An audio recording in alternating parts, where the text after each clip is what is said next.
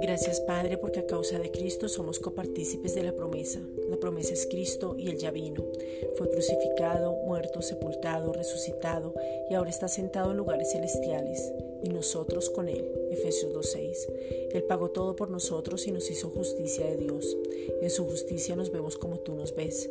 Segunda de Corintios 5:21. A causa de Cristo somos hechos cercanos, tenemos intimidad, confianza, seguridad, fortaleza, provisión y todo está dispuesto y disponible para nosotros. Efesios 2:13.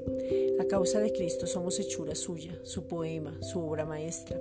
Fuimos creados para buenas obras que Dios Padre preparó de antemano y podemos andar en ellas.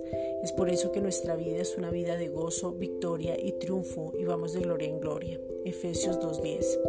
A causa de Cristo estamos sentados en lugares celestiales. Efesios 2.6. Eso significa que espiritualmente tenemos un lugar de autoridad y una posición diferente a los demás.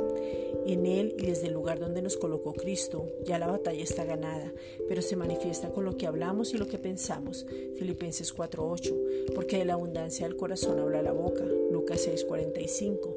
Entonces hablamos bien porque creemos bien. Segunda de Corintios 4:13. Estamos en el mundo, pero no somos de este mundo, porque Jesucristo mismo nos sentó en lugares celestiales. En este lugar de autoridad que tú nos has colocado, somos más que vencedores en Cristo Jesús. Romanos 8:37. Gracias Padre porque tu amor inagotable nos atrajo con cuerdas de amor. Oseas 11:4.